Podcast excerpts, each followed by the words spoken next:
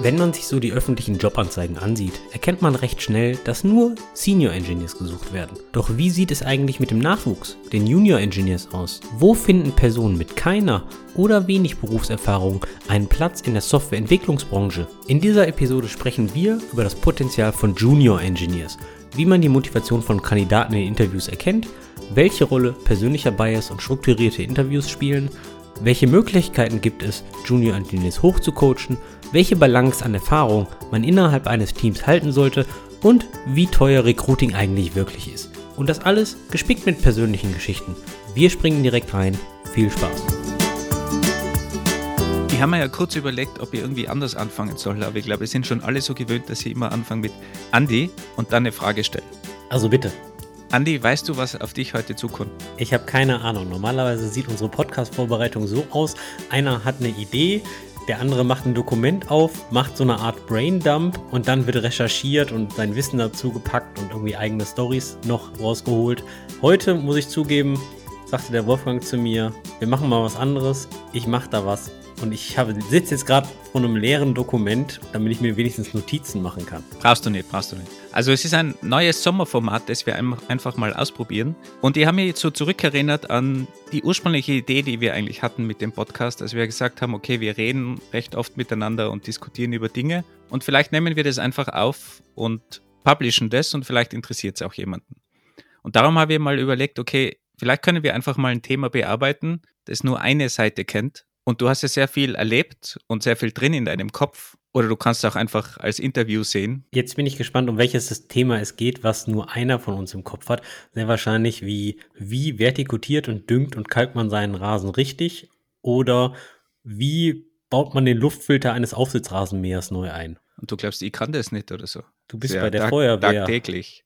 Ihr habt Leute dafür. Ist ganz interessant, die Feuerwehr macht das auch nicht mehr selber, die Berufsfeuerwehr ist alles ausgelagert. Heutzutage wird alles nur mehr ausgelagert, outgesourced. Sag ich ja. Auf jeden Fall ist dieses Thema so entstanden, dass ich ja ganz kürzlich das Engineering Kiosk Alps Meetup veranstaltet habe, das erste Mal. Also ein Ableger von unserem Podcast als Meetup in den Alpen bei uns in Innsbruck. Glückwunsch erstmal. Also finde ich, finde ich wirklich gut. Und wir hatten da zwei coole Speaker, zwei coole Themen. Einerseits, wie man eine große Developer-Firma mit 500, 600 Developern ohne Hierarchie am Leben erhält oder ob das überhaupt möglich ist. Und der zweite Talk war auch super interessant. Da ist es darum gegangen, was man denn so alles erlebt als Einzelkämpfer, als Backend-Einzelkämpfer, wenn man die PAM-App online bringt. Also kennst du ja sicher, Andi, du als Fitness-Freak, die Pamela Reif, die hat so eine App und hatte am ersten Tag schon irgendwie eine Million Downloads. Und da hat der Entwickler, der Backend-Entwickler, der das gesamte Backend programmiert hat, hat eben aus dem Alltag erzählt, wie schwierig das war, wie schnell sie gehackt worden sind, ihre API und was nicht alles schiefgelaufen ist. Und war ein super interessanter Vortrag. Moment mal ganz kurz. Du willst mir sagen, von dieser Fitness-Influencerin Pamela Reif, die hat jetzt eine eigene App und eine Person hat den kompletten Backend-Stack gebaut. So wie ich das verstanden habe, schon, ja. Frontend sind schon zehn Leute oder so irgendwas, die App an sich, aber den gesamten Backend-Stack mit Authentifizierung und Userverwaltung und Notifications und schlag mich tot, was da nicht alles geht. Das ist scheinbar eine Person, ja. Zumindest die Infrastruktur und alles macht eine Person. Die Infrastruktur wird auch von dieser einen Person maintained. Ja, auf AWS, aber ja. Und darum hat er ähm, aus seinem Alltag erzählt. Und genau um diese Person geht's, weil Ardit heißt er übrigens, kommt aus dem Kosovo und war halt gerade in Innsbruck, weil die Firma dort auch einen Standort hat. Und dann sind wir so ins Gespräch gekommen. By the way, falls jemand mal in der Umgebung Innsbruck ist oder so, ganz Deutschland macht ja auch gerne Urlaub in Tirol, bitte einfach melden, wer einen Talk hat, kann ja vielleicht in Innsbruck vorbeischauen auf unserem Meetup. Man macht Urlaub, Wolfgang. Im Urlaub dich treffen zerstört den Urlaub. Wir sind ja nicht alle so wie du. Auf jeden Fall habe ich dann mit, mit dem Adit so ein bisschen gequatscht und dann sind wir irgendwie auf Trivago zu sprechen gekommen und dass ich bei Trivago gearbeitet habe und er hat gesagt, ja, er kennt einen von Trivago und ein Kollege, der mit ihm studiert hat. Und Trivago hat ja damals so irgendwie 1800 Leute gehabt, also meistens kennt man die, diese Person ja sowieso nicht, aber er hat mir dann den Namen verraten und derjenige war bei mir im Team. Und er wurde dann sogar mein Nachfolger. Also wie ich Trivago verlassen habe, wurde er einer von den zwei Nachfolgern und ist dann zum Teamlead aufgestiegen und ist mittlerweile bei Amazon gelandet. Und dann habe ich mal so zurückgedacht und dann ist mir eingefallen, dass dieser Entwickler durch deine Hände gegangen ist und von dir eingestellt wurde. damals als quasi frisch von, von dem Studium weg direkt in Trivago. Das ist korrekt, aber das hört sich an wie Vetternwirtschaft gerade. Und so ähnlich war es auch mit, mit Adit, weil ich gehört habe, der ist direkt von dem Studium zu dieser Firma und die sind super happy, weil er einfach ein super Senior mittlerweile geworden ist, eben die ganze App alleine gestemmt hat und aber auch als Student direkt eingestiegen ist. Und ich finde das ja total super, wenn man dann so sieht, okay, die Leute, die frisch von der Uni sind, eingestiegen sind in das Business, schnell in so eine Seniorrolle gewachsen sind, mittlerweile dann bei Firmen wie bei Amazon landen oder solche coolen Talks dann halten auf einem Meetup. Warum suchen eigentlich alle Firmen nach Seniors? Und meine Frage jetzt ganz konkret an dich, warum hat, hattest du damals so Frischlinge eingestellt? Und ich kenne euch noch einen anderen Case, eine Frau, die mittlerweile bei Datadog arbeitet, auch von dir eingestellt wurde, direkt quasi aus dem Studium raus und mittlerweile auch sehr weit in dem ganzen DevOps-Bereich ist und bei Datadog in einem sehr wichtigen Team ist. Und jetzt meine Frage, warum hast du das immer gemacht? Andere Hiring Manager waren da eher auf der Senior-Seite und alle suchen ja meistens Seniors. Warum hast du diese Juniors eingestellt? Hast du einfach keine Seniors gefunden? Wenn du das jetzt so erzählst, habe ich so das Gefühl, ich wollte mich irgendwie selbstständig machen mit irgendeinem eigener Art Bootcamp-Geschichte und dann mit allen Big Tech-Firmen kollaborieren und sagt mal, fördert mich einfach für fünf Jahre und dann kriegt ihr die Top-Leute, Amazon, Datadog, Track Record hier. Aber ich habe das Gefühl, das wäre so ein bisschen Art wie Menschenhandel. Na, es war gut, ich habe damals bei deinen Teams schon die Leute immer abgegriffen für meine Teams. Also der war ja dann auch bei mir, ich war total happy. Und die Leute sind jetzt in, in super Positionen und geben Talks. Also das ist ja eigentlich das Idealbild, was man immer vermittelt. Man bringt die Leute durch Motivation so weit, bis sie dann eben selbst diese Seniorstelle ausfüllen? Naja, fangen wir mal vorne an. Ich denke, es ist völlig ungesund für die Firma und für das Team und für die Abteilung, wenn man immer nur Seniors hat. Unabhängig von der Diversität. Ich denke, man sollte eine gesunde Balance zwischen Junior Engineers, Middle Engineers, Senior Engineers haben. Und die Balance geht dann natürlich noch weiter, wenn man Karrierelevel wie Staff oder ähnliches hat. Und was siehst du da als Balance an? Also wie, wenn du jetzt so sagst, okay, ganz junge versus erfahrene, siehst du da dann 50-50 oder ist es dann 80-20? Was verkraftet ein Senior an Juniors, wenn du es so sehen willst? Also gehen wir mal von einem Zehn-Mann-Team aus. Da würde ich halt so sagen, man hat einen, maximal zwei Staff, also so Art technischer Lead und so weiter, also wirklich, wirklich, wirklich erfahrene Leute. Einen, maximal zwei bei zehn wo ich bei zwei schon hm, bin, aber könnte man auch noch machen. Dann circa drei bis vier Seniors und zwei bis drei Middle Engineers. Also ein Level unter Senior und dann zwei Juniors. Das ist so eine gesunde Balance meines Erachtens nach in einem gut performanten Team. Wenn du jetzt zurückdenkst an diese Situation, wo du die zwei eingestellt hast, wie war, wie war dein Team aufgestellt? Wir hatten damals nicht direkte Titel.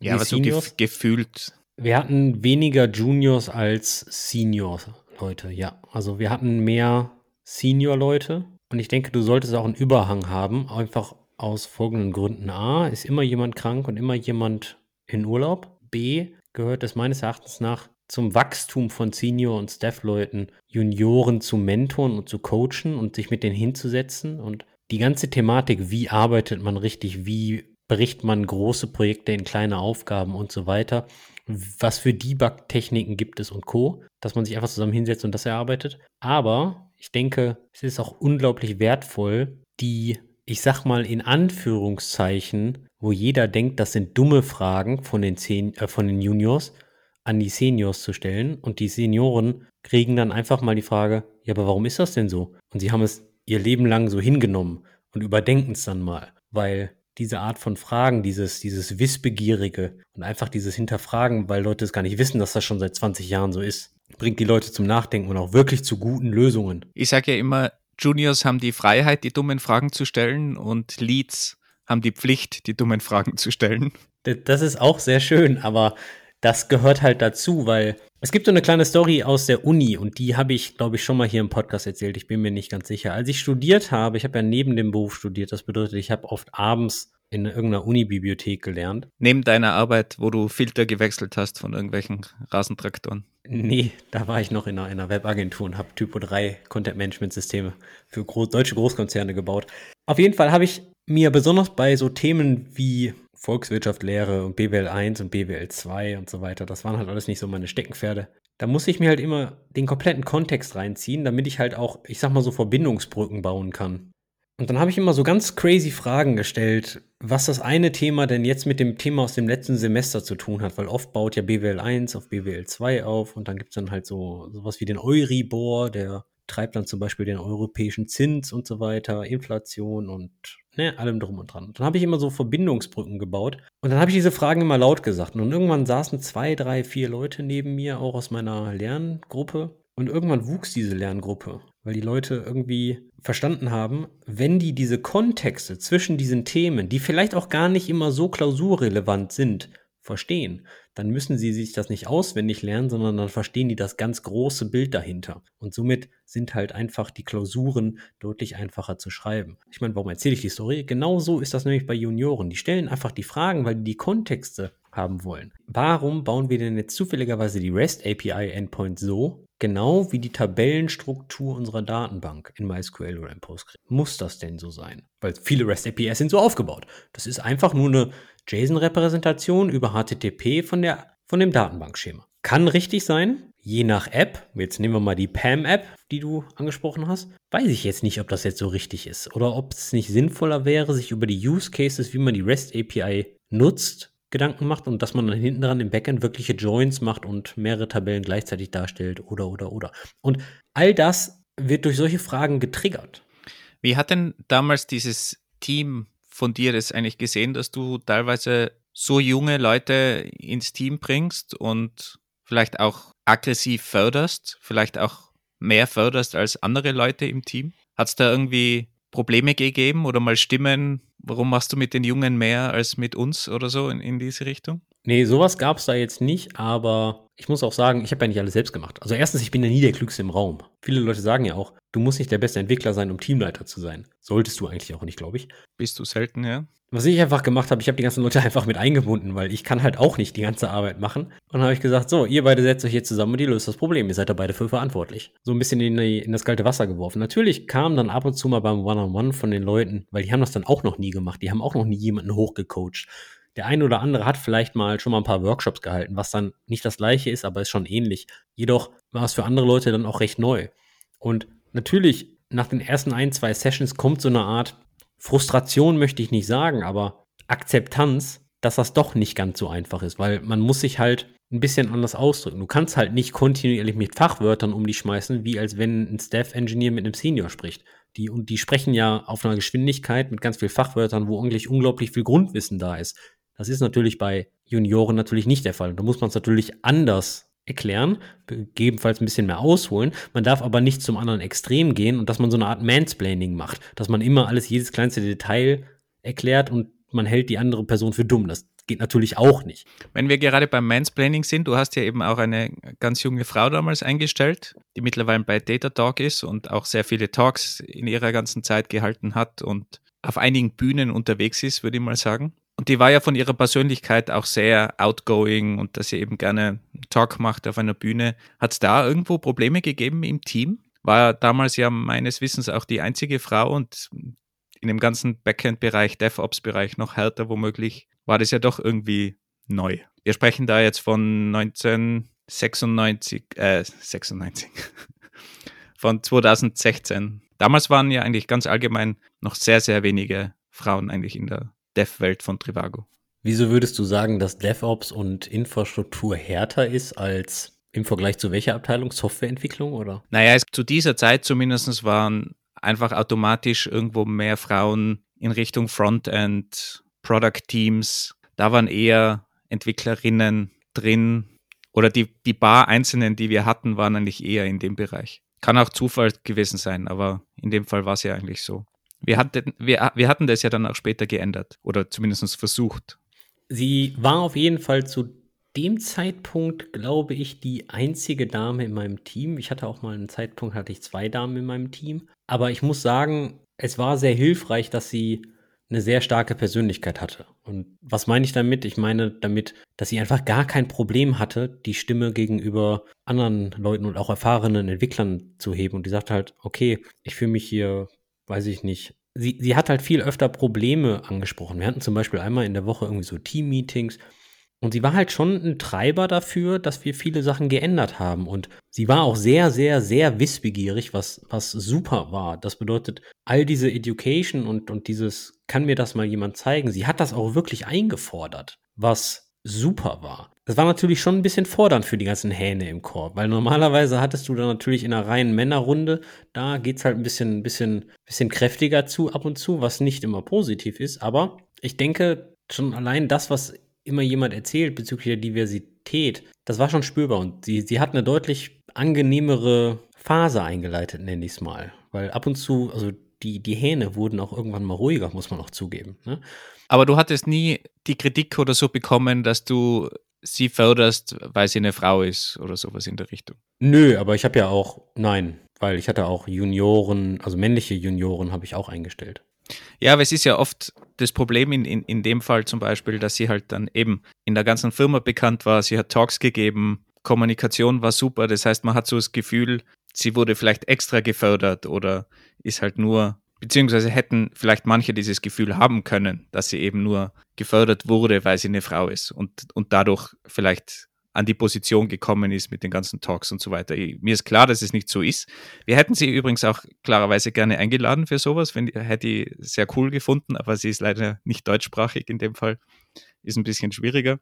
Aber es wurde dir also nie vorgeworfen. Nee, mir wurde das nie aktiv vorgeworfen und aus meiner Sicht muss ich auch sagen, das Geschlecht ist mir auch völlig egal. Ja, ja, das, das eine ist ja, was man selber denkt und das andere ist, was andere denken. Ja, das ist korrekt. Ich hätte gern auch mehr Frauen im Team. Jetzt zum Beispiel habe ich, hab ich keine einzige Dame in meinem Team. Sowas wurde mir jetzt noch nie entgegengebracht, nee. Umso cooler, eigentlich. Spricht, spricht für dein Team. Ich habe darüber aber auch nie so wirklich nachgedacht. Und ich meine, was ist da für eine Argumentation hinter? Damit ich sagen kann, ich habe ein diverses Team. Also ich meine, ist das wirklich divers, wenn man neun Männer und eine Dame hat? Ist das divers? Vielleicht diverser als andere DevOps-Teams, ich weiß es nicht, aber das ist ja, das ist ja bei lange nicht, nicht divers. Keiner kann sich ja damit, jemand, der, jemand, der ein diverses Team ansteuert, der das das Ziel hat, der kann ja nicht sagen, ich habe jetzt eine Dame und jetzt bin ich divers. Also das funktioniert ja auch nicht. Deswegen, ich habe aber auch damals, gebe ich ja auch zu, gar nicht aktiv nach einer weiblichen Administratorin oder Site Reliability Engineerin gesucht, weil sie, sie war halt eine der, der, der Bewerber. Und ich fand das Profil interessant und die Motivation und die Historie und auch das, was sie schon vorher getan hat. Denn, Achtung, man muss ja auch sagen, bevor ich sie eingestellt habe, war sie schon auf einer Python-Konferenz als Speakerin. Und zur Vorbereitung des Interviews habe ich mir diesen Talk dann auch reingezogen, um natürlich auch in die Richtung zu gehen, weil da muss ich jetzt auch zugeben, gab es natürlich auch persönlichen Bias, weil ich habe zu der Zeit natürlich das Web Engineering Meetup Düsseldorf gemacht. Das bedeutet, ich war natürlich schon sehr auf dieser Kommunikationsschiene, auf, dieser Public Speaking Schiene und bin zu der Zeit auch ziemlich viel unterwegs gewesen auf Konferenzen. Das bedeutet, da muss ich schon zugeben, eigentlich, wenn man da jetzt mal so nüchtern drüber nachdenkt, war das vielleicht gar nicht so richtig, dass ich meinen persönlichen Bias da eigentlich freien Lauf gelassen habe. Obwohl das natürlich im Endeffekt sehr glücklich ausgegangen ist. Aber innen drin hatte sie vielleicht schon einen kleinen Pluspunkt, weil sie das gleiche, weil sie die gleiche Art und Weise hatte mit Public Speaking wie ich. Das weiß ich nicht. Wobei ich muss ja sagen, wir, wir haben das, glaube ich, auch schon, schon mal mit, mit Hiring besprochen. Natürlich suchst du dir Pluspunkte raus aus einem CV. Und wenn da drin steht, jemand hat ein Open Source Projekt programmiert oder ist Speaker auf irgendeiner Konferenz, dann sind es natürlich schon irgendwie Pluspunkte, bei mir zumindest. Das Problem wäre ja nur, wenn du plötzlich Minuspunkte geben würdest, wenn jemand sowas nicht macht. Also Pluspunkte ist ja okay, solange du das nicht als negativ wertest, wenn, wenn jemand kein Open Source Projekt hat oder kein Speaker war auf einer Konferenz. Und es kommt natürlich auch darauf an, wen du suchst für dein Team. Wenn du jemanden suchst, der vielleicht gut kommunizieren kann, dann ist es natürlich auch ein Beweis, dass der oder diejenige halt einfach gut ist in dem Bereich oder vielleicht sprechen kann oder besser sprechen kann und dann natürlich noch eher ein Fit ist für, für die Position, die du suchst. Man muss aber auch dazu sagen, zu dieser Zeit hatten wir keine strukturierten Interviews bei Trivago. Natürlich hatten wir so eine Art Fragenkatalog, aber ich habe sehr viel, das traue ich mich gar nicht jetzt zu sagen, weil das hört sich immer irgendwie so fast verboten an. Wir sind ja unter uns, kannst du mir schon erzählen. Ich habe halt schon sehr viel aus dem Bauch heraus entschieden, aber auch über Jahre hinweg, weil ich denke halt, dass viele Elemente, die man in strukturierten Interviews nicht so gut rausfiltern kann, wie zum Beispiel die Frage, wie passt diese Person ins Team? Und wenn du dein Team dann im Kopf hast, du weißt, welche Persönlichkeiten du da hast, dann suchst du ja eine Persönlichkeit, eine Persönlichkeitsart, die etwas unterrepräsentiert ist, um das Team halt möglichst breit aufzustellen. Und ein strukturiertes Interview kann sowas in der Regel ja nicht, nicht liefern. Deswegen habe ich sehr viel aus dem Bauch heraus entschieden und da ging es halt auch sehr viel um die Motivation dahinter. Warum macht jemand was? Was hat diese Person vorher gemacht? Und Wobei das ja nicht immer schlecht sein muss, meiner Meinung. Und ich rück halt schon wieder an, um dich zu verteidigen die ganze Zeit. Ich mache das eigentlich viel zu viel. Aber in dem Fall muss ich die auch verteidigen, weil das war natürlich eine Zeit bei Trivago, wo wir einstellen könnten, so viel wir wollen haben. Und das war jetzt nicht, wir haben eine Position und da bewerben sich hunderte Leute drauf und dann müssen wir eine Person auswählen, sondern wenn da eine gute Person dabei war, einstellen, wenn die nächste Person gut war, drei Tage später auch einstellen. Also wir hatten da natürlich weniger Need, da überhaupt zu vergleichen, um die beste Person zu finden, sondern der Auftrag war eigentlich, gute Personen zu finden und sobald eine gute dabei war, haben wir eigentlich schon ein Angebot gemacht. Also wir hatten da natürlich einen gewissen Luxus und dann kann man da natürlich auch anders arbeiten, was natürlich auch ähm, sehr gut ist. Ja gut, aber meine Hiring-Strategie mit diesem aus dem Bauch heraus hat sich ja jetzt auch in der neuen Firma, also in einer anderen Firma, nicht Trivago, nicht viel geändert. Ich hatte ein strukturiertes Interview, hab's natürlich immer noch und ich muss natürlich auch diverse Punkte abklappern, das ist halt einfach so. Aber ich fokussiere mich bei dem strukturierten Interview auf die wesentlichen Teile und dann switche ich um auf dieses Bauchgefühl und dann kommen wir mal wirklich ins Gespräch und weg von dieser Frage-Antwort-Session, sondern wirklich in ein bidirektionales Gespräch, damit ich versuche herauszufinden, wer ist eigentlich die Person dahinter. Aber wie, wie machst du das jetzt in, in so einem Interview, auch wenn du sagst, du, du willst motivierte Leute und auch diese Juniors, du hast ja geschafft, irgendwie Juniors auszuwählen, die immer super motiviert waren. Wie hast du denn das ausgewählt? Also hast du da irgendwie Fragen gestellt oder was hast du für Fragen gestellt, um herauszufinden, ob jemand motiviert ist und sich eignet eben für die, genau diese Art der Arbeit in deinem Team, also die Selbstständigkeit, aber vielleicht auch, dass man sich halt schnell weiterentwickelt und so weiter. Also es gibt so ein paar Grundregeln, die ich für mich gesetzt habe. Ich lasse mich zum Beispiel nicht von komplizierten Algorithmen oder super tollen Whiteboard-Interviews beeindrucken. Ich finde das, ich das toll, wenn jemand das kann und so eine hohe Lernfähigkeit hat, aber ich bin eher. Dazu müsstest du ja mal überhaupt das verstehen von diesen Whiteboard-Interviews, oder? Ich gucke jetzt mal nach links und ich habe hier so ein großes, dickes, grünes Buch. Das habe ich mir bestellt und das wollte ich auch mal durcharbeiten, habe es aber noch nie gemacht und es nennt sich Cracking the Coding Interview. Ich weiß nicht, ob du das kennst, das ist diese Bibel für diese Whiteboard-Interviews. Natürlich, Klassiker. Aber auch nie gelesen. Ja, aber es steht im Schrank und es sieht gut aus. Auf jeden Fall, ich war im Algorithmus nie stark, aber ich lasse mich von sowas auch nicht beeindrucken, weil ich denke mir, es gibt super viele Genies draußen. Es gibt aber auch super viele Genies, die einfach ganz brutal Arschlöcher sind, kein Teamwork machen und immer denken, alles das, was ich alleine mache, ist eh das Beste. Aber genau das ist ja auch das Schwierige bei Juniors, dass du ja viel weniger auf die Erfahrung und so weiter gehen kannst, sondern eben auf die Motivation und die Bereitschaft zu lernen. Und da ist halt meine Frage, wie findest du es heraus? Was ich eigentlich immer bei Interviews mache, und das ist meines Erachtens nach die Stärke bei Juniors, ich stelle nicht die Fragen, sondern ich lasse die andere Person, nämlich die Bewerberin oder den Bewerber das Interview leiten und ich gebe nur eine Kickerfrage. Wie zum Beispiel? Mit Kickerfrage meinst du jetzt keine Fußballfrage, oder? Nein, keine Fußballfrage, sondern eher sowas wie, erzähl mir doch mal, was du gemacht hast, worauf du richtig, richtig stolz bist. Oder was war das Beste, was du im letzten Jahr gelernt hast? So, so einfach mal so Einstiegsfragen, wo die Leute wirklich was aus ihrem Leben erzählen können, wo die sagen können, okay, ich habe das und das gemacht, weil in der Regel sind das Events, die die freiwillig gemacht haben, die, die nicht von irgendjemandem aufgedrückt wurden, so wie macht das, schreibt eine API oder ähnliches, sondern das, was die aus ihrer intrinsischen Motivation gemacht haben. Und von da aus kommen die Leute dann ins Storytelling und dann, oder so eine klassische Frage ist auch, was willst du mal werden, wenn du groß bist? Und dann sagen die halt oft irgendwie was anderes als ein Software-Engineer. Und dann frage ich weiter, was blockt dich denn, das jetzt zu tun? Und so weiter und so fort, weil im Endeffekt möchte ich wissen, warum sitzen die hier? Warum machen die den Software-Engineering-Job? Und wo haben die die Stärke? Sind die wirklich 100% Technik verliebt? Oder sehen die das, jetzt, und jetzt kommt wieder der persönliche Bias, sehen die es genauso wie ich, dass die Technik zwar kompliziert ist, aber nicht die Herausforderung, sondern die Menschen. Das sagen die nicht so, aber viele Leute, besonders im, im jungen Alter und gerade im Berufseinstieg, die haben vielleicht noch nicht so ganz das klare Bild, dass die Technik das kompliziert ist. Man muss ja auch sagen, und das hört sich jetzt total dreckig an, das Tolle an Juniors beziehungsweise an motivierten Juniors ist, du kannst sie shapen. Weil die sind noch nicht so eingefahren. Viele Leute, die schon 10, 15, 20 Jahre im Berufsalltag sind, die sind unter Umständen eingefahren. Das haben wir schon immer so gemacht. Pass mal auf, Donald Knuth hat damals gesagt, REST APIs schreiben wir so und so und Clean Code muss, muss das gemacht werden und du darfst keine multiplen Return Statements haben. Und Achtung, GoTo ist auch ganz schlimm, ja. Und es gibt das keinen hat, guten. Das hat Donald Knuth gesagt, aber ich glaube, REST APIs hat, hat Donald Knuth noch nicht verbrochen gehabt. Aber okay, lass, lass mal mal gelten. Oder GoTo ist ein ganz böses Statement und darf nicht verwendet werden, bla bla bla. Das mag alles richtig sein, aber es kommt immer jemand, der wusste das nicht und hat es dann einfach gemacht. Von daher, es ist ja nun mal so, dass du für ein erfolgreiches Team auch, auch ab und zu neue Ansätze brauchst und vielleicht, ja, wie du sagtest, jemanden, der einfach sich traut, die in Anführungszeichen dummen, beziehungsweise ich nenne die nicht dumm, sondern offensichtlichen Fragen zu stellen. Du kennst das ja wahrscheinlich. Man, man sitzt mit sechs Leuten im Meetingraum, jemand erzählt was, einer hebt die Hand, stellt eine Frage und alle anderen sind erleichtert, dass diese Frage gestellt wurde, weil sie haben sich einfach nicht getraut zu fragen. Und das, das passiert halt dann regelmäßig.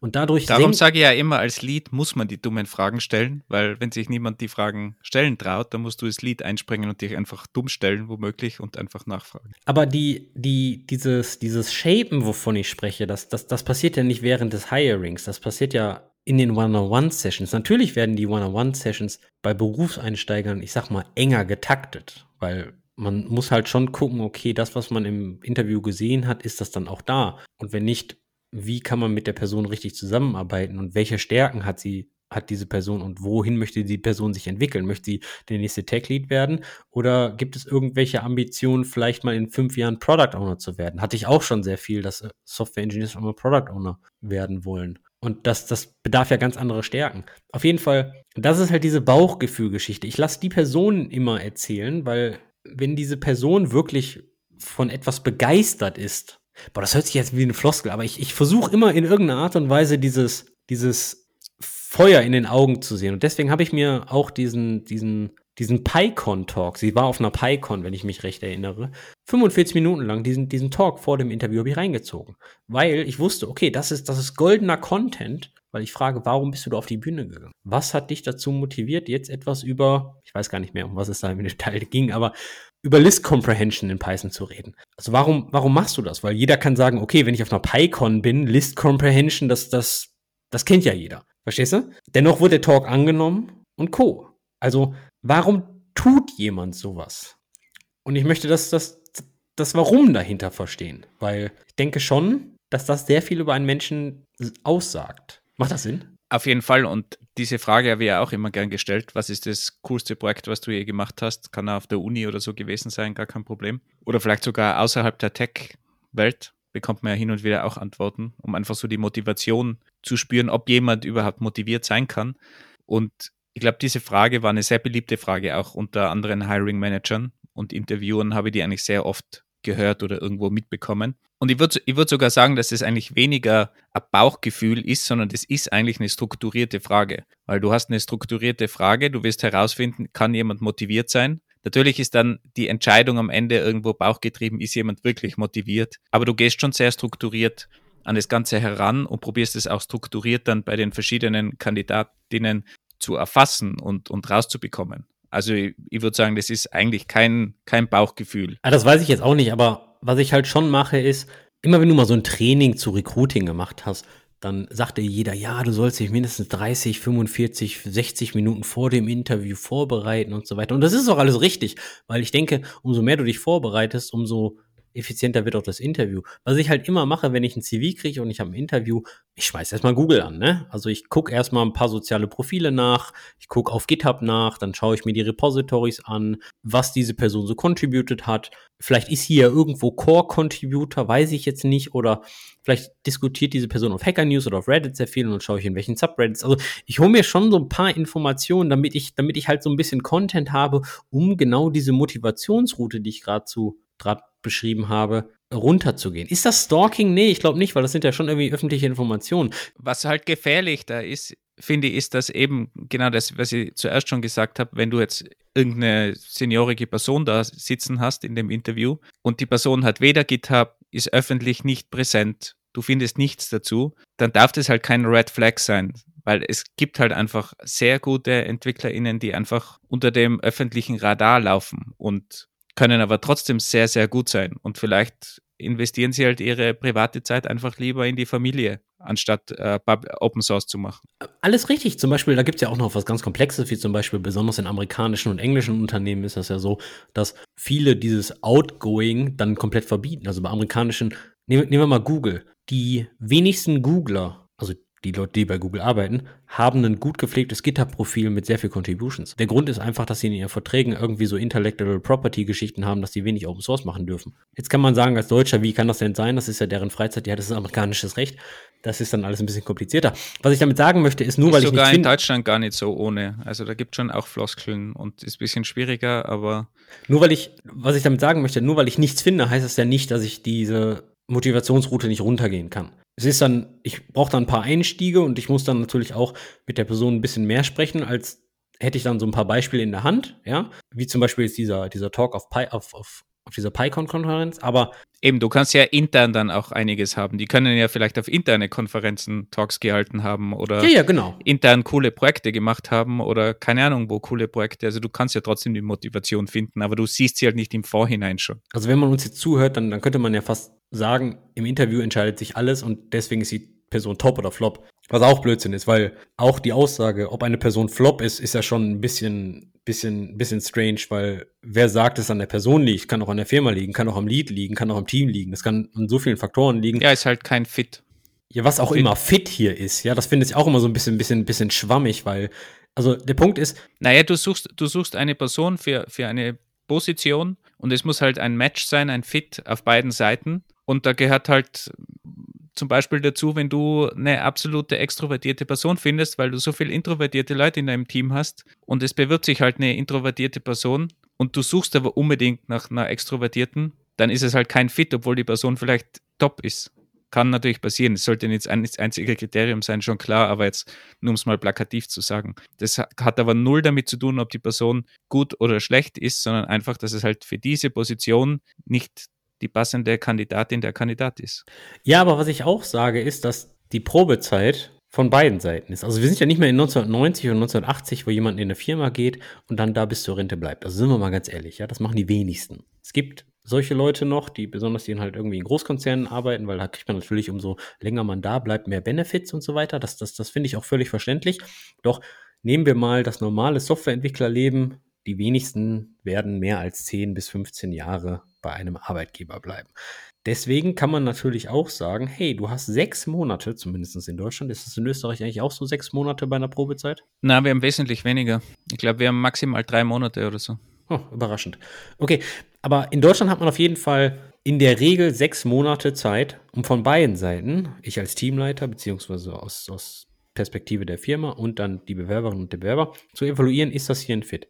Und über diese Zeit arbeitet man natürlich sehr, sehr viel und sehr, sehr eng miteinander. Besonders wenn man eine Person eingestellt hat, die jetzt gerade in, die, in, die, in den Beruf eingestiegen ist, also Junior oder aus dem Studium kommt oder vielleicht sogar, was ich auch immer sehr, sehr gerne gesehen habe, es hört sich total komisch an, ist Studienabbrecher. Das musst du jetzt sagen, oder? Es ist eh klar. Es ist, ist übrigens schon zum Running Gag geworden bei uns in der Community, dass sich Leute, wenn sie sich vorstellen, in der Community sagen, übrigens für dich, Wolfgang, ich bin so ein Studienabbrecher, ich habe nur den Bachelor. Jetzt, jetzt, jetzt wäre ich schon so dargestellt, als, als würde ich da, da. Ich habe nur damals meinen Professor zitiert. Ich persönlich habe natürlich eine ganz andere Meinung. Ich rede aber wirklich von Leuten, die dann den akademischen Titel nicht zu Ende gemacht haben. Auf jeden Fall innerhalb der sechs Monate arbeitet man natürlich auch sehr, sehr eng zusammen. Also ich habe dann zum Beispiel besonders in den ersten paar Wochen zweimal pro Woche ein One-on-One mit den Personen gehabt. Einfach auch nur mal um, um zu fühlen, okay, ist die Person im Team angekommen, gibt es da Probleme, wie baut sich das Kommunikationsnetzwerk auf, zu, zu wem hat sie am meisten Kontakt, zu wem gar nicht, welche Themen interessiert sie oder halt auch nicht. Und dann, dann baut man sich natürlich so ein Bild auf über die ersten zwei, drei Monate. Und, und spätestens nach zwei Monaten kann man schon sagen, okay, das entwickelt sich in die richtige Richtung oder halt in die falsche Richtung. Und ab da sollte man natürlich schon sehr, sehr schnell Feedback geben, egal in welche Richtung es sich entwickelt, um einfach A, ein bisschen Selbstreflexion zu triggern, bei beiden Personen, aber auch B, um ja nicht in die Bredouille zu kommen, erst im fünften Monat oder, oder gegen Kurzende zu sagen, hör mal du, pass mal auf, irgendwie wird das hier mit uns beiden nichts. Ich glaube, wir müssen getrennte Wege gehen oder ähnliches, ja, weil das ist nämlich der Worst Case dann, wenn, wenn vorher noch nichts gesagt wurde. Ich bin, ich bin jetzt hier nicht und advocate dieses Hire and Fire. Das sage ich nicht. Ich sage dennoch, dass es nicht verwerflich ist, von beiden Seiten von der Probezeit Gebrauch zu machen. Ja, ich, ich persönlich habe es immer schwer gefunden, in sechs Monaten das schon festzustellen, muss ich ganz ehrlich sagen. Also, weil es gab nie so diese, diese Leute, wo es absolut klar war, sondern es ist halt dann immer so, naja, wo man so sagt, ist kein nicht top, aber auch nicht irgendwie ein großes Problem. Es ist so dieses Mittelding und da finde ich, ist es ganz schwer, nach sechs Monaten wirklich eine Entscheidung zu treffen. Und da ist halt ein Jahr teilweise schon besser. Aber es ist, ist teilweise sogar nach einem Jahr noch schwierig, weil halt ist immer die Frage, wen du halt wirklich haben willst und wie gut die, du die Person dann motivieren kannst, wie motiviert die Person ist und so weiter. Aber ich finde das extrem schwer, wenn das kein, kein klarer Fall ist, dann finde ich, das ist immer super komplex. Darum habe ich zum Beispiel auch sehr gerne dieses Format genutzt, dass man Studenten einstellt, dass man wirklich eine Studentin, während sie noch studiert, als Nebenjob einstellt, vielleicht sogar kombiniert irgendwie mit der, mit der Masterarbeit, dass man die Masterarbeit zusammen mit dem Unternehmen macht und zusätzlich noch einstellt, weil man da dann einfach viel, viel mehr Zeit hat, um sich kennenzulernen. Und das hat eigentlich bei mir super funktioniert. Also ich habe da, glaube ich, wirklich von den, würde mal sagen, zehn Studentenstellen, die ich so da ausgegeben habe, da ist der Großteil eigentlich dann dabei geblieben und die haben wir dann eigentlich alle übernommen und die haben sich alle super entwickelt. Also das hat eigentlich ziemlich gut funktioniert. Ich würde sagen, da waren ein, maximal zwei Ausreißer dabei von zehn. Also es war eigentlich eine, eine super Ratio und super motivierte Leute. Ich finde, sechs Monate sind schon genug Zeit, um eine juniorige Person zu evaluieren, ob das ein gutes Team fit ist und allem drum und dran. Ich denke, das passt schon so, weil diese Person primär alles lernen muss den Beruf, also die, die Craftsmanship, aber auch die Firma und das Team. Wohingegen, also die meisten Personen sind da eh ich will nicht sagen überfordert, aber ich sag mal wirklich überfordert, weil es ist sehr viel Neues und man sagt ja auch, dass man die ersten zwei, drei, vier Monate im neuen Job in so einer Honeymoon-Phase ist. Alles ist erstmal toll, man sieht noch nicht die Probleme, man ist aber erstmal die ganzen Probleme vom alten Arbeitgeber oder von der alten Stelle oder ähnliches los. Dass man natürlich nur ein Problemset mit dem anderen Problemset getauscht hat, das sieht man erst nach fünf oder sechs oder sieben Monaten, weil auch in der neuen Firma ist es scheiße. Wie sagt man so schön, Grüße an Dominik, woanders ist auch Kacke. Also von daher, ich glaube, bei, bei Junioren ist sechs Monate schon okay, weil da geht es ja nicht darum, ist das ein hochperformanter Mitarbeiter oder Mitarbeiterin, sondern entwickelt sich diese Person in die richtige Richtung und siehst du Potenzial für die nächsten anderthalb bis zwei bis drei Jahre. Bei Studenten fand ich das immer recht schwierig. Also da gab es mehrere Teams um mich herum, die Studenten eingestellt haben. Ich habe immer so die Herausforderung mit Studenten, dass sie dann in der Regel immer nur so einen Tag oder zwei Tage oder anderthalb Tage oder irgendwie sowas da sind und selten halt irgendwie fünf Tage die Woche oder vier Tage Woche inzwischen, gibt es ja auch. Und man in dieser Zeit natürlich mit recht vielen Herausforderungen nur wirklich Projekte assignen kann. Also immer, immer nur Sachen zu finden, die dann genau in die Arbeitszeit des Studenten passen, die dann aber auch fertiggestellt werden, damit die anderen weiterarbeiten können, finde ich recht herausfordernd. Also das bedeutet, man kann diese Studenten dann seltenst an, ich sag mal, Anführungszeichen, wichtige Projekte setzen, weil man weiß ja nie, wie wichtig sie sind, wie weit sie an diesem Tag kommen und dann bleibt die ganze Sache eine Woche liegen. Also hat man natürlich immer irgendwelche so Studenten-Side-Projects, so nach dem Motto, es wäre mal nett, wenn. Und das ist dann immer ein bisschen schwierig, dann die wirkliche Priorität und dann die, auch die, die benötigte Education dran zu setzen. Verstehst du, was ich meine? Weil, weil wenn ich, wenn ich ja jemanden habe, zum Beispiel eine Junior-Person in meinem Team, die lasse ich an, an sehr wichtige Projekte anarbeiten, weil ich denke, das ist die Realität. Und da stecke ich dann auch meine, meine Arbeit 100% rein, um diese Person hochzucoachen. Studenten sind nicht weniger wert, ganz und gar nicht. Doch, doch die Projekte, an denen die arbeiten, da ist halt meist eine große Pause dazwischen. Und das macht es recht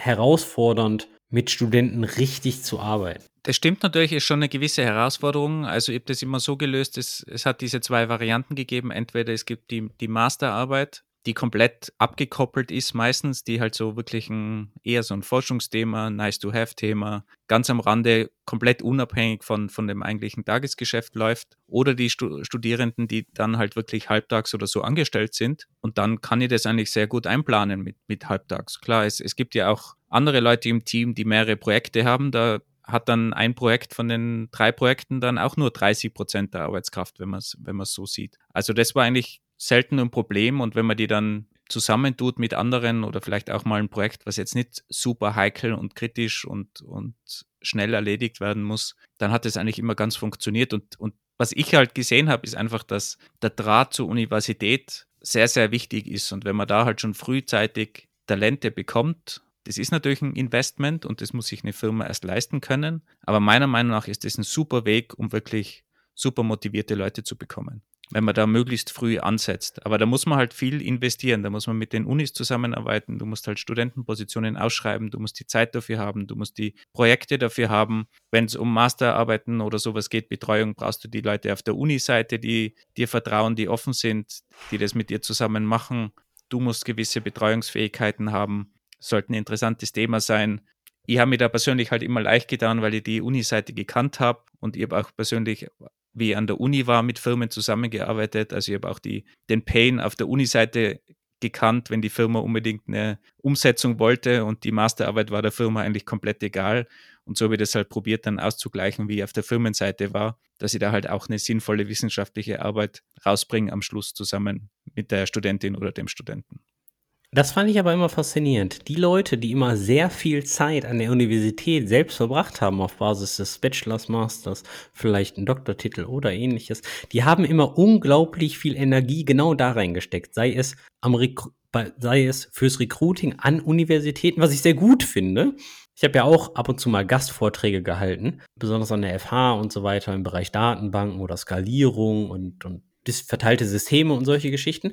Da haben Sie so einen dahergelaufenen Bachelor unterrichten lassen. Ja, da ging es ja wenigstens weniger um die, um die Theorie, sondern mehr, wie sieht die ganze Sache denn in der Praxis aus. Es ist nämlich schön, wenn man immer so, so, so Paxus und, und Raft und, und, und wie sie alle heißen, immer nur auf dem Papier malt, bla, ja, aber dass im Internet trotzdem immer alles kaputt ist, weil wenn der Switch einfach ausfällt, dann hilft dir auch der beste Konsensusalgorithmus nichts, wenn kein Node mehr zu erreichen ist das war denen dann halt auch neu, ja, weil in der Theorie hast du ja TCP/IP mit Retries und ja, dann gibt's eine zweite Internetline. Nein, wenn du die nicht baust, dann gibt's die auch nicht, ja. Und das fanden die Ich habe übrigens die Vorträge immer als Student sehr cool gefunden von den Firmen. Vielleicht hätte ich ja dann mal zu euch kommen sollen, dann wäre auch mal dir aus dir was geworden. Das, das stimmt, ja. Aber mir, mir ist halt so ein Pattern aufgefallen. Die ganzen Leute, die halt sehr viel in der Uni unterwegs waren, die haben dann auch sehr viel ich nenne es mal, wieder an die Uni zurückgegeben, indem sie dann auch aktiv Bachelorarbeiten und Masterarbeiten angeboten haben. Was ich ja super finde. Nur in dem Space war ich halt auch nicht so oft. Ich muss aber auch zugeben, ich habe ja nur einen Bachelor und das bedeutet, nach deutschem Recht darf ich, glaube ich, nur Bachelorarbeiten betreuen. Und du mit deinem Doktor darfst sie sogar, wenn ich mich recht erinnere, teils bewerten. Es kommt kommt darauf an, wie das äh, geregelt ist mit der Uni. Es, es geht beides, aber ganz viele Unis sagen, es bewertet sowieso nur die Uni und das, was die Firma sagt, ist komplett irrelevant. Und dann eben war eine Masterarbeit, war es, glaube ich, damals sogar betreut, wo ich wirklich ein Gutachten schreiben habe müssen, offizielles. Das wäre aber, glaube ich, auch egal gewesen, ob ich jetzt den Doktortitel habe oder nicht. Da ist mehr darum gegangen, dass die Firmenseite ein wirkliches Gutachten schreibt, wie die Arbeit und so weiter war. Also es gibt beide Möglichkeiten. Das, das eine schließt das andere nicht aus. Und ich habe halt da immer einen guten Weg gesehen, dass man halt wirklich an, an motivierte und sehr gute Leute drankommt. Ich war ja, auch wie ich an der Uni gearbeitet habe, immer als Freelancer unterwegs und ganz ehrlich gesagt, ich habe da auch probiert, die besten Studierenden in meinen Kursen, die habe ich natürlich persönlich angesprochen, ob sie bei irgendwelchen Projekten bezahlt mitarbeiten wollen. Und wenn man den Zugang hat, der ist meiner Meinung nach super wertvoll. Und wenn man es eben schafft, diese, diese guten Leute schon von der Uni zu bekommen, dann hat man halt auch die Möglichkeit, die mit Investment, muss man auch dazu sagen, aufzubauen, aber hat da halt auch viele Vorteile. Und ich glaube, viele Firmen machen den Fehler, dass sie diese Möglichkeit eigentlich nicht sehen und dieses Investment nicht machen. Da stimme ich dir zu, aber man muss auch sagen, es ist auch schon ein sehr großes Investment. Ja, aber wenn du, wenn du einen Senior hirest, dann kann es dir natürlich genauso passieren, dass der halt stur ist, auf, auf seiner Meinung beharrt, vielleicht gar nicht so toll ist, wie man, wie man so denkt. Also ins Hiring fließt auch viel Investment. Ich persönlich sehe da eigentlich gar nicht so viel Negatives dran. Du hast natürlich ein Investment und es ist vielleicht ein gewisser Aufwand, aber der sich auf jeden Fall bezahlt macht. Und wie gesagt, von, von den Leuten, die ich damals eingestellt habe, ich glaube, da waren maximal 10 Prozent, die irgendwie rausgedroppt sind und der restliche Teil, die 90 Prozent waren super erfolgreich, waren dann länger dabei, jahrelang, sind dann aber natürlich auch irgendwann vielleicht abgewandert. Was ja auch okay ist und nicht ganz im Ernst, wenn, wenn du mir das jetzt so erzählst, ja, die Leute, die ich damals eingestellt habe, sind jetzt bei Datadog und Amazon Web Services und so weiter, super, macht mich ja stolz. Ne? Das ist ja eine tolle Geschichte, weil irgendwie habe ich ja dann schon im Positiven oder im Negativen zu dieser Karriere beigetragen. Was, Aber hast du dann nie irgendwie das Gefühl, dass du sagst, okay, jetzt habe ich so viel investiert, jahrelang, keine Ahnung, ich habe jetzt fünf Jahre in die Person investiert, die ist jetzt super Senior oder Staff oder was auch immer, wie, wie man da im neuen Jargon auch immer dazu sagen will, aber super seniorig, die, diese Person, diese Dame zum Beispiel, und dann wechselt sie zu Datadog oder sowas. Denkst du dir dann nicht, jetzt habe ich die ganzen fünf Jahre umsonst investiert? Ja, du hast ja diese fünf Jahre dann Benefit gehabt. Also ich meine, du hast ja dann sofort auch den Benefit gehabt. Klar, diese Dame und die, die, die ganzen Leute kriegen ja auch Geld dafür. Ich meine, ne, immer noch die Definition von Arbeit, Austausch von Fähigkeit und Zeit im Gegenzug zu Geld. Ne? Also du kannst ja nicht erwarten, dass diese, dass diese Person zehn Jahre bei dir bleiben. Umso länger man sich mit Hiring und Recruiting beschäftigt, desto mehr weiß man natürlich, wie teuer das ist. Ja? Also diese Recruiter zum Beispiel, die bekommen ja, weiß ich nicht, 15 bis 20, teilweise 25 Prozent Provision des Jahresgehalts. Bruttojahresgehalt vor allem. Genau, das ist richtig, richtig Asche. So, dann gibt es natürlich noch andere. Also wenn du schon mal eine Job-Ad auf Stack Overflow geschaltet hast, dann weißt du auch, dass die richtig, richtig, richtig Geld kostet. Das bedeutet, dieser ganze Hiring- und Recruiting-Prozess ist halt natürlich unglaublich teuer. So, und jetzt stellt man sich natürlich die Frage als Firma, wenn ich das tue, wie lange muss die Person bleiben, bis ich das, ich sag mal, quote und quote wieder drin habe? Und natürlich kannst du jetzt sagen, ja, das kommt ja auf die Firma drauf an und ja, umso mehr Revenue du pro Mitarbeiter machst, bla bla bla. So kann man das auch rechnen, ja. Ich sag mal, die Faustformel, die ich jetzt so in den letzten paar Jahren mitgenommen habe, ist, wenn eine Person circa zwei bis zweieinhalb Jahre bleibt, dann war das ein erfolgreiches Recruiting. Das, das rechne ich jetzt nicht auf die letzte Münze um. Und das kommt natürlich auch ganz drauf an, ob du eine hochspezialisierte Stelle besetzen möchtest oder eine React-Entwicklerin oder, oder, oder Java-Entwicklerin, ja, die es, ich sag mal, ein bisschen mehr äh, äh, am Markt gibt als, als einen Datenbank-Administrator für DB2. Mal so als Beispiel. DB2 kennst du noch, alte Datenbank? Hey, ich habe meine ganze Uni-Zeit habe ich DB2 machen müssen. Auf jeden Fall ist das so, was ich so gehört habe, so zwei, zweieinhalb Jahre sollte die Person bei dir bleiben und dann ist das, war das, war das ein guter Hire. Natürlich gibt es dann immer noch so Metriken in Firmen, wie dass man die Anzahl der regrettable losses niedrig hält. Was ist das für eine Metrik? Das sind, du hast immer Leute in der Firma, die sind sehr gut, die haben sehr viel Wissen, die sie sind sehr gut in der Kommunikation. Die haben auf jeden Fall ein, irgendwie einen sehr hohen positiven Impact, sei es in der Teamkultur, sei es in der Strategie, sei es im, im, im Output. Von mir ist auch Lines of Code und Pull Request, ja. Völlig egal. Wenn man sagt, okay, das ist eine, eine hochperformante Person und diese Person geht weg, dann nennt man das ja regrettable loss. Es ist schade, dass diese Person weggegangen ist. Und umso höher diese Zahl ist, umso eher desto eher gibt dir das ein Zeichen, okay, warum gehen die jetzt alle? Waren die alle vier Jahre hier, fünf Jahre hier? Ist es einfach Zeit? Hatte ich eine ganze Zeit lang nur Seniors eingestellt und die sind jetzt alle wieder weg, weil nämlich das andere Extrem, und da kommen wir wieder auf deine, auf deine Uni-Hiring-Zeit zurück, nur Billigkräfte, also nur Juniors, weil die ganz günstig sind einzustellen, ist es ja auch nicht. Ne? Also du kannst ja nicht nur einen Senior haben und dann fünf Junioren, weil da schwöre ich dir, dieser Senior, das sage ich jetzt ein bisschen direkt, aber so meine ich das gar nicht so böse, der räumt nur hinterher. Ne?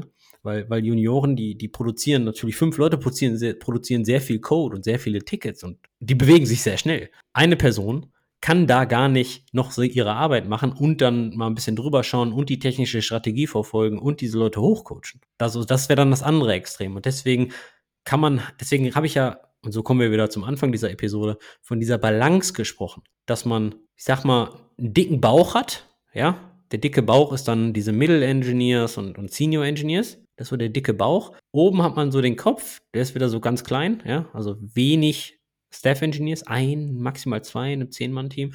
Und unten, ja, deine Füße sind auch hoffentlich recht dünn und nicht so dick wie dein Bauch. Das bedeutet auch zwei Junioren oder ähnliches.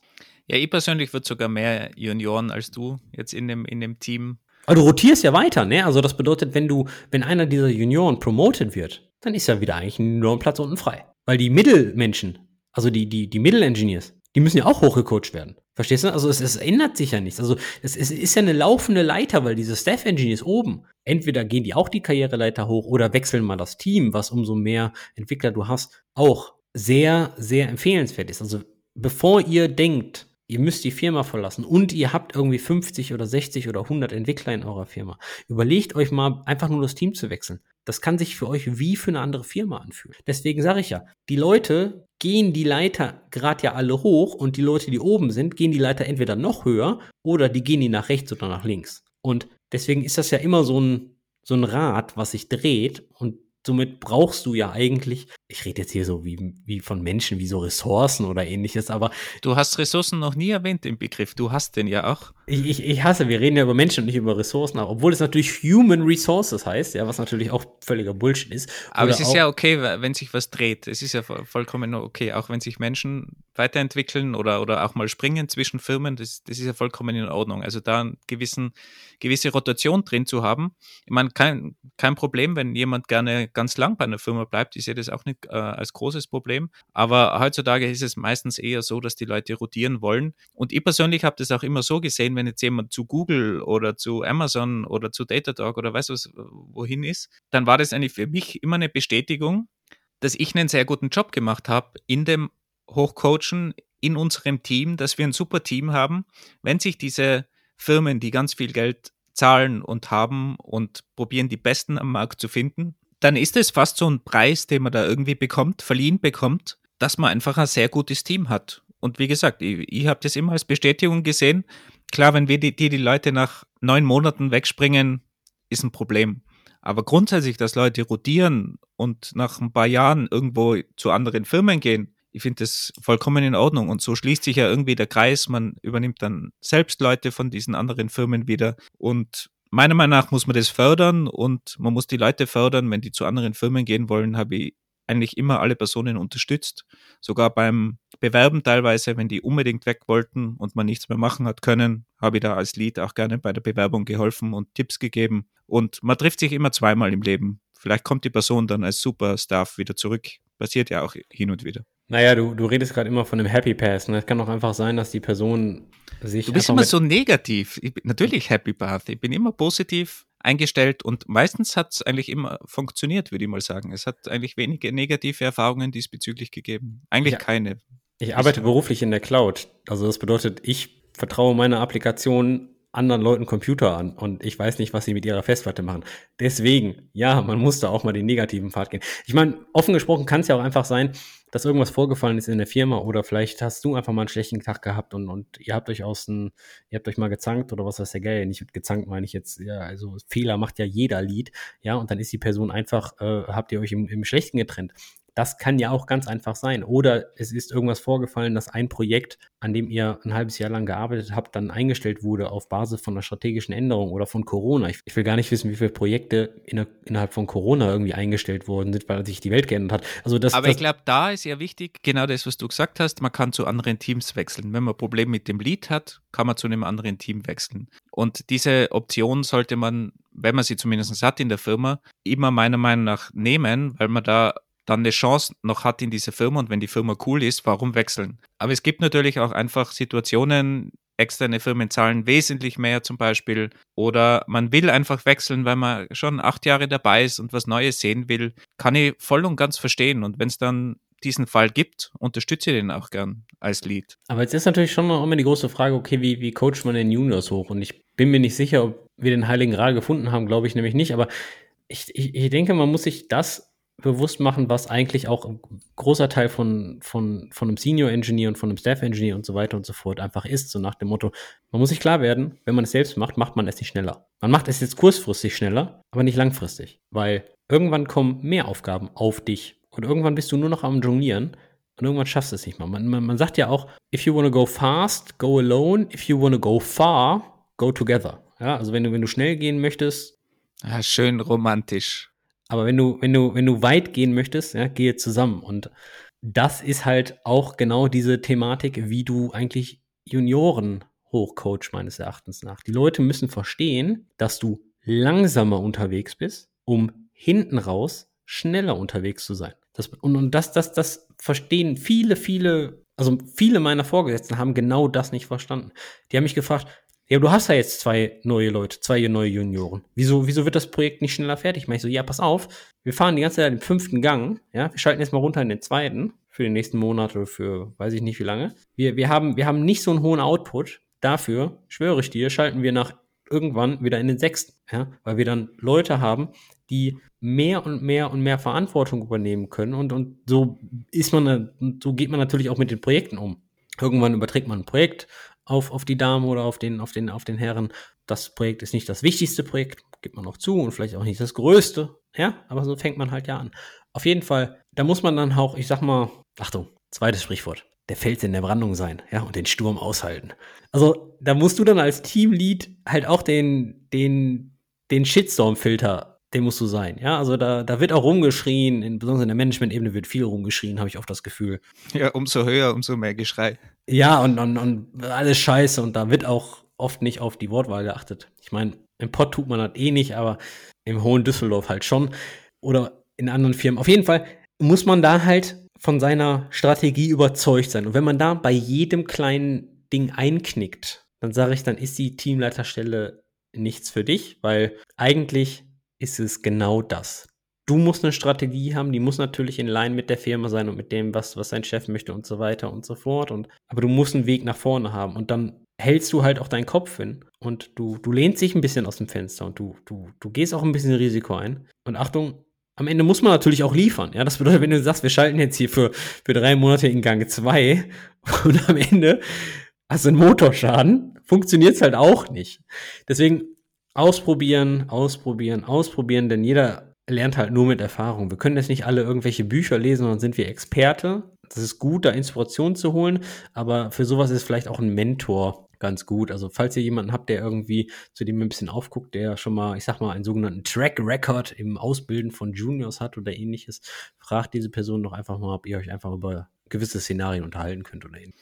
Ich glaube ganz allgemein, dass diese Erfahrung, dieser Track Record ganz allgemein überschätzt wird. Und ich glaube, dass Firmen viel zu wenig in, in Juniors und vielleicht sogar darunter eben während dem Studium noch Studierende da viel zu wenig investieren. Meistens, nicht alle Firmen natürlich, aber ich glaube, man vergisst es oft und man ist dann irgendwie auf dem hohen Ross. Wir stellen nur mehr Seniors ein und ich glaube, man vergisst es dann zu oft, dass die Leute eigentlich sehr gut was beisteuern können und ich war überrascht, wie selbstständig Studierende sein können und wie viel die schon Projekte umsetzen können, wenn sie einfach ins kalte Wasser springen und auch die richtige Motivation haben. Da hast du aber jetzt was super Lustiges angesprochen. Wenn man nur Seniors anstellt. Und wenn ich jetzt mir mal den aktuellen Jobmarkt ansehe, das bedeutet die Job-Ads auf den ganzen Portalen, die suchen ja alle nur Senior-Positionen. Jetzt plaudern wir mal ein bisschen aus dem Nähkästchen an alle Leute, die jetzt gerade zuhören. Das sind nicht alles immer nur Senior-Positionen. Die Personalabteilung sparen sich einfach den Aufwand, dieselbe Stelle mit reduzierten Anforderungen in Bezug auf die Anzahl der, der erforderten Jahre einfach als Mid-Level und als Junior und als Staff rauszupacken. Die wählen einfach nur Senior, weil das ist halt so ein, so ein Mittelding zwischen den hohen Karriereleveln und den niedrigen und posten die einfach. Das bedeutet, auch wenn ihr jetzt noch kein Senior seid, auch wenn da jetzt fünf Jahre Erfahrung mit React steht, weiß ich nicht, gibt's das? Gibt's React schon fünf Jahre, muss ich zugeben, weiß ich jetzt gerade ja, nicht. wahrscheinlich. Auf jeden Fall, wenn ihr das nicht erfüllen könnt, bewerbt euch trotzdem. Denn die ganzen Leute posten die ganze Thematik einfach, um denselben Job nicht fünfmal zu posten, um die Leute nicht zu verwirren. Und Achtung, ich habe ja gerade erzählt, wie teuer Recruiting ist und wie teuer es ist, Werbeanzeigen zu schalten. Die wollen natürlich auch nicht den fünffachen Preis für fünf Job-Ads für eigentlich denselben Job zahlen. Und was immer passieren kann, ist, dass man einfach im Bewerbungsgespräch gut ist oder halt weiterkommt und die sagen dann irgendwann, okay, vielleicht keine Senior-Stelle, aber wir haben da noch eine Stelle oder sonst irgendwas. Also da würde ich mir auf keinen Fall abhalten lassen von irgendeinem Titel. Ja, ich meine, überlegt euch mal, was, was passiert. Ihr macht eure Bewerbung fertig. In der Regel ist das eigentlich nur ein Lebenslauf. Das bedeutet, habt ihr ein gut gepflegtes LinkedIn-Profil, dann ist es das eigentlich schon, mehr oder weniger. Und macht euch nicht so viel Gedanken im Design vom Lebenslauf. Nehmt so ein Lebenslauf-Template von Word oder Microsoft Pay, äh, Apple Pages oder ähnliches. Ihr, ihr findet da schon was. Macht euch dann nicht so viel, nicht so viel, viel Arbeit im Design. Es sei denn, ihr wollt ist das euer Traumjob. Dann ist das eine andere Geschichte, wenn ihr jetzt zu Elastic wollt oder ähnliches und das ist euer wirklich hart Traumjob, dann gibt es andere Strategien, diesen zu erreichen. Dann würde ich das nicht empfehlen, was ich jetzt gerade empfehle.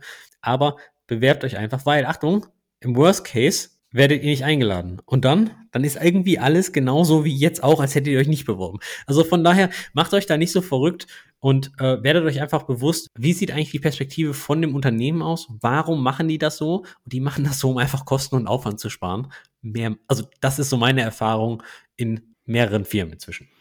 Ich habe auch gerade kürzlich gehört, ich habe leider vergessen wo, aber dass Spezialisten eigentlich schätzen, dass 70 Prozent aller Bewerbungs Bewerbungen, also Lebensläufe, nicht von Menschen gelesen werden, sondern mittlerweile von Algorithmen. Und die erste Vorsortierung passiert eigentlich von Algorithmen. Das heißt, du hast gar keinen Menschen dort. Das heißt, das Ziel eigentlich von dem CV ist, die richtigen Wörter dort drinnen zu haben, damit du in die nächste Runde kommst, wo dann ein Mensch drauf blickt.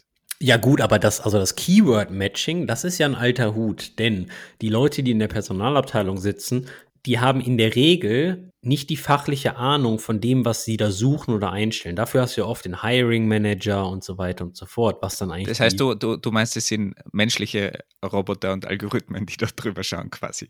Also wenn es kein automatisierter Algorithmus ist, ist es die HR-Person, die auch nur im Algorithmus folgt, mehr oder weniger. Ich hatte viele Gespräche mit HR-Personen, wo ich versucht habe zu erklären, was wir suchen, um halt weg von diesem Keyword-Matching zu bekommen, weil diese Menschen kennen ja den Job nicht, weil sonst würden sie ja auch den Job machen und nicht in der Personalabteilung sitzen. Aber dafür kann ich ja den Job einer, eines Personalers ja auch nicht. Das muss man ja auch ganz offen und ehrlich sagen. Ja, meiner Meinung nach muss sollte es der Hiring Manager eigentlich machen oder halt die, die Leute, die irgendwie Interviews machen, also die technischen Leute. Man kann natürlich irgendwelche CVs aussortieren, die gar nicht passen, so absolut falsch sind, aus einem falschen Bereich kommen. Aber so grob würde ich dann sagen, wenn die grob ausgefiltert sind, die nächste Stufe sollten eigentlich technische Leute machen. Ja, aber es geht ja primär um das Filtering. Also nehmen wir mal ein Beispiel. Ich kriege jetzt einen Lebenslauf rein und da steht Erfahrung mit Apache Mesos. Ich suche bei jemandem für Kubernetes. Ja, Mesos ist nicht Kubernetes, verstehe ich. Containertechnologien und Co., das bedeutet also die ganz komplette Grundtechnologie, dass das horizontale Skalieren, Nodes, Worker Nodes, Management Nodes, bla bla bla, ist alles dasselbe. Ja, darum meine ich ja. Also ich glaube, dass da eine technische Person das checken muss und die HR-Person sollte in dem Fall, auch wenn da JavaScript steht, und das nach einem sinnvollen Profil aussieht, würde ich trotzdem auch die JavaScript-Person weiterleiten an den Hiring Manager und diese Person entscheidet dann, der Hiring Manager entscheidet, was dann passiert, ob dieses JavaScript-Profil auf deine Kubernetes-Anforderungen trotzdem irgendwie passen. Kann ja durchaus sein. Ja, gut, da bist du wieder in deiner schönen grünen Wiese-Welt als Freelancer. So funktioniert halt die äh, Industrie nicht, weil da ist es in der Regel so, Zumindest war es vor Corona so, dass äh, du mehr Bewerbungen reingekriegt hast als Stellen. Und ja, aber wir haben, das, wir haben das bei Trivago auch immer so gemacht. Wir waren halt hunderte Profile, die wir angeschaut haben, aber die waren alle manuell von Leuten aus, dem, aus den Interview-Pipelines gecheckt, nie von HR-Personen. Zumindest in der gesamten Zeit, wo ich Hiring Manager war, war das Aufgabe von uns Developern. Okay, ich habe das immer anders gemacht. Also ich habe das dann nicht so schön und sauber gemacht wie du, sondern bei mir hat das dann immer eine HR-Person gemacht. Also wie gesagt, solche Profile wie, äh, ich habe einen Wochenendkurs im Programmieren gemacht und war früher in einem anderen Job, die sind schon von HR ausgeteilt, äh, ausgesiebt worden. Aber alles, was irgendwie nach IT ausgesehen hat, die sind durchgekommen. Ja, Moment mal. Aber hast du, da muss ich jetzt mal eingrätschen, ganz kurz. Einer der besten Programmierer die ich kenne, mit dem ich auch zusammenarbeiten durfte, war mal Maler und Lackierer. Ich glaube, Fahrzeugmaler und Lackierer, also für Fahrzeuge, für Autos. Und diese Person, die sehe ich immer mit einem Lehrbuch, also mit einem Buch über Programmieren. Diese Person hat so viel Wissen rein in, in, in seinem Kopf und unglaublich talentiert. Die Person sagte auch mal, weil sie nicht den klassischen Informatik-Background hat, kompensiert diese Person das mit sehr, sehr viel Fachbücher lesen, was auch nicht geil ist. Aber unglaublich talentiert und Co. Das bedeutet, diese Person hat mit hoher Wahrscheinlichkeit Grüße an den Dejan außerdem. Äh, diese Person hat dann sehr wahrscheinlich auch mal einen Wochenendkurs im Programmieren gemacht. Ja, es geht nicht um den, um den Wochenendkurs an sich, sondern einfach, wenn jemand bis vor zwei Wochen nicht programmieren hat können. Das war uns da einfach zu wenig. Also es war nicht das Problem, dass jemand Quereinsteiger ist, aber eine gewisse Programmiererfahrung haben wir einfach vorausgesetzt. Und meiner Meinung nach hat es eigentlich auch ganz gut funktioniert, weil wir haben so viel durchgeleitet bekommen an Müll, muss man auch dazu sagen, der recht schnell wieder ausgesiebt war. Also es ist schon sehr viel durchgekommen. Teilweise sogar die Wochenendkurse. Sonst wüsste ich ja gar nicht von denen. Aber die, die ganzen Fälle, die ganz klar waren, oder auch zum Beispiel, was, was ja auch ein großer Fall war, äh, aus gewisse Länder wo es unmöglich ist, irgendwen dann nach Deutschland zu bringen damals, wurde von HR zum Beispiel auch ausstudiert, weil die Unis nicht angerechnet werden können. Also wenn es rein legal nicht möglich ist, dann sind die auch ausstudiert worden. Und wir hatten ja wirklich ein super Team bei Trivago, die das sehr professionell gemacht haben, aus der ganzen Welt Leute nach Deutschland gebracht haben und das rechtlich gecheckt haben. Aber es gibt natürlich gewisse Fälle, da ist es nicht möglich. Ja gut, diese ganze Visa-Thematik und Aufenthaltsgenehmigungsthematik und das ist Thema für eine andere äh, Episode, aber nicht mehr für heute. Und wir hatten ja äh, zum Beispiel eine Person aus Kuba auch bei Trivago. Ich glaube, er ist sogar immer noch bei Trivago. Super Kollege gewesen. Also sogar aus Kuba schafft man es, Leute nach Deutschland zu bringen. Jetzt haben, wir, jetzt haben wir so viel darüber gesprochen. Wolfgang, jetzt würde ich mich schon noch dafür interessieren, wie hieß das Thema, was du heute vorhattest, mit mir zu besprechen, bevor wir den Podcast aufgenommen haben? Was steht auf deinem Zettel? Also ich habe natürlich so ein Vorbereitungsdokument erstellt. Da steht Engineering Key und Podcast und dann das Thema Template. Aber wie gesagt, es ist alles daraus entstanden, damals, wie wir da gesprochen haben mit Adit über die PAM-App und über Trivago, habe ich mir schon gedacht, ich muss mit Andy mal in der Tiefe besprechen, was er da eigentlich geleistet hat mit diesen ganzen Juniors und wo die jetzt alle mittlerweile gelandet sind. Unsere ganzen jungen Talente, die mittlerweile ja wirklich bei, bei großen Firmen zu Hause sind und dass es eigentlich schon ziemlich cool ist. Und wie gesagt, meine Meinung, man vergisst diesen Bereich ganz oft als Firma und als Hiring Manager. Okay, das hört sich jetzt aber so an, als machen wir einen Podcast, um uns selbst auf die Schulter zu klopfen. Hey, wie geil sind wir denn? Das möchte ich jetzt nun mal nicht sagen. Ich habe auch sehr viele schlechte Hires gehabt ähm, und ich habe auch sehr viel äh, äh, Blödsinn gemacht in dieser ganzen Thematik, was ich äh, äh, nicht bereue, weil Fehler macht man aber, aber was ich gern vermeiden würde. Ja, also es lief halt nicht alles toll und grün. Wir haben jetzt hier vielleicht ein tolles, äh, eine tolle Wiese präsentiert, aber äh, die dunkle Seite sieht auch, äh, die, die könnte auch eine Stunde füllen. Wie gesagt, bei Studierenden und den Juniors habe ich ganz wenig negative Erfahrungen gemacht und darum bin ich ein großer Verfechter von diesem Bereich und kann es nur immer wieder betonen, dass man diesen Bereich nicht vergessen sollte. Und ich hoffe, dass wir vielleicht irgendwen auch animiert haben, in diese Ecke Richtung Studierenden oder Juniors etwas mehr Zeit zu investieren und da im Hiring auch drauf zu achten. Und damit sind wir eigentlich schon am Ende von unseren, ja, ich würde sie mal äh, Sommergesprächen, würde ich sie ja fast nennen. Es ist heiß, wir reden über irgendwelche Themen. Du bist unvorbereitet. Für das haben wir doch relativ lang diskutiert eigentlich. Bei dem, bei dem nächsten Sommergespräch erwarte ich dann aber schon äh, äh entweder ein kühles Bier oder halt so, so, einen schön aufbereiteten Aperol Spritz oder so. Wenn ich das nächste Mal in Duisburg bin, werde ich dir einen Aperol Spritz machen. Und falls ihr auch noch Lust habt, über solche Themen zu diskutieren, schaut auch mal einfach auf unserer Webseite engineeringkiosk.dev oder auch in den Show Notes. Da findet ihr den Link zu unserer Discord-Community. Inzwischen haben wir schon 95 Leute da und da entstehen eine ganze Menge coole Gespräche. Schaut einfach mal vorbei. Meinst du jetzt übrigens, die Leute sollen kommen zum Diskutieren über Aperol Spritz und Bier oder über technische Themen? Ich bin für alles zu haben. Also ich bin ja auch ein ganz großer Fan von Kornbrause. Also Ahoi-Brause, kennst du die noch, die in den Tüten? Na, das ist irgendwas Deutsches. Ich bin mir nicht sicher, ob das jemals nach Österreich gefunden hat. Ich war aber noch nie so ein Korn-Fanta-Typ wie auf den klassischen Dörfern. Also das war ich jetzt noch nicht. Und wir reden hier von dem günstigen Korn, ne? nicht von diesem teuren, also nicht so ein Doppelkorn, weil der schmeckt nicht. Ihr habt da einfach schlimme Trinkgewohnheiten in diesem Norden. In dem Sinne, damit wir da nicht noch tiefer gehen, Vielen Dank fürs Zuhören. Schaut bei uns in der Community vorbei, um über Aperol Spritz zu diskutieren. Und wenn euch diese Episode oder vielleicht irgendwelche anderen Episoden bisher ganz gut gefallen haben, bitte erzählt es weiter. Das ist das, was eigentlich am besten funktioniert, wenn ihr uns irgendwo bei Freunden empfehlt. Heißt es empfehlt oder empfiehlt? Schon wieder bei, in Tirol sagt man immer empfehlt. Du fragst einen Duisburg aus dem Pott wegen ja, deutscher ja, Grammatik. Egal. Es, es wissen, glaube ich, alle, was gemeint ist. Viel Spaß, bis zum nächsten Mal. Tschüss. Ciao.